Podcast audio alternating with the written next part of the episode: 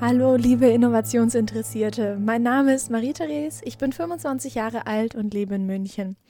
Seit kurzem arbeite ich im Innovationsmanagement, genauer gesagt im Bereich Smart City, und ich interessiere mich einfach für coole neue Ideen und Lösungen, die unsere Welt ein Stückchen vereinfachen und verbessern. Und deshalb möchte ich mit diesem Podcast Gründern und ihren Ideen eine Plattform bieten, auf der sie sich und ihre Ideen vorstellen können und auch andere von ihrer Idee begeistern können. In der ersten Folge spreche ich mit meinem sehr guten Freund Michi, der gemeinsam mit seinem Team den Bürgerbot, einen Chatbot für alle Belange der Stadt, ins Leben gerufen hat. Ich freue mich wirklich sehr, mit ihm zu sprechen und hoffe, euch gefällt auch die erste Folge. Und das war's jetzt erstmal von mir. Hört rein und bis dahin, tschüss.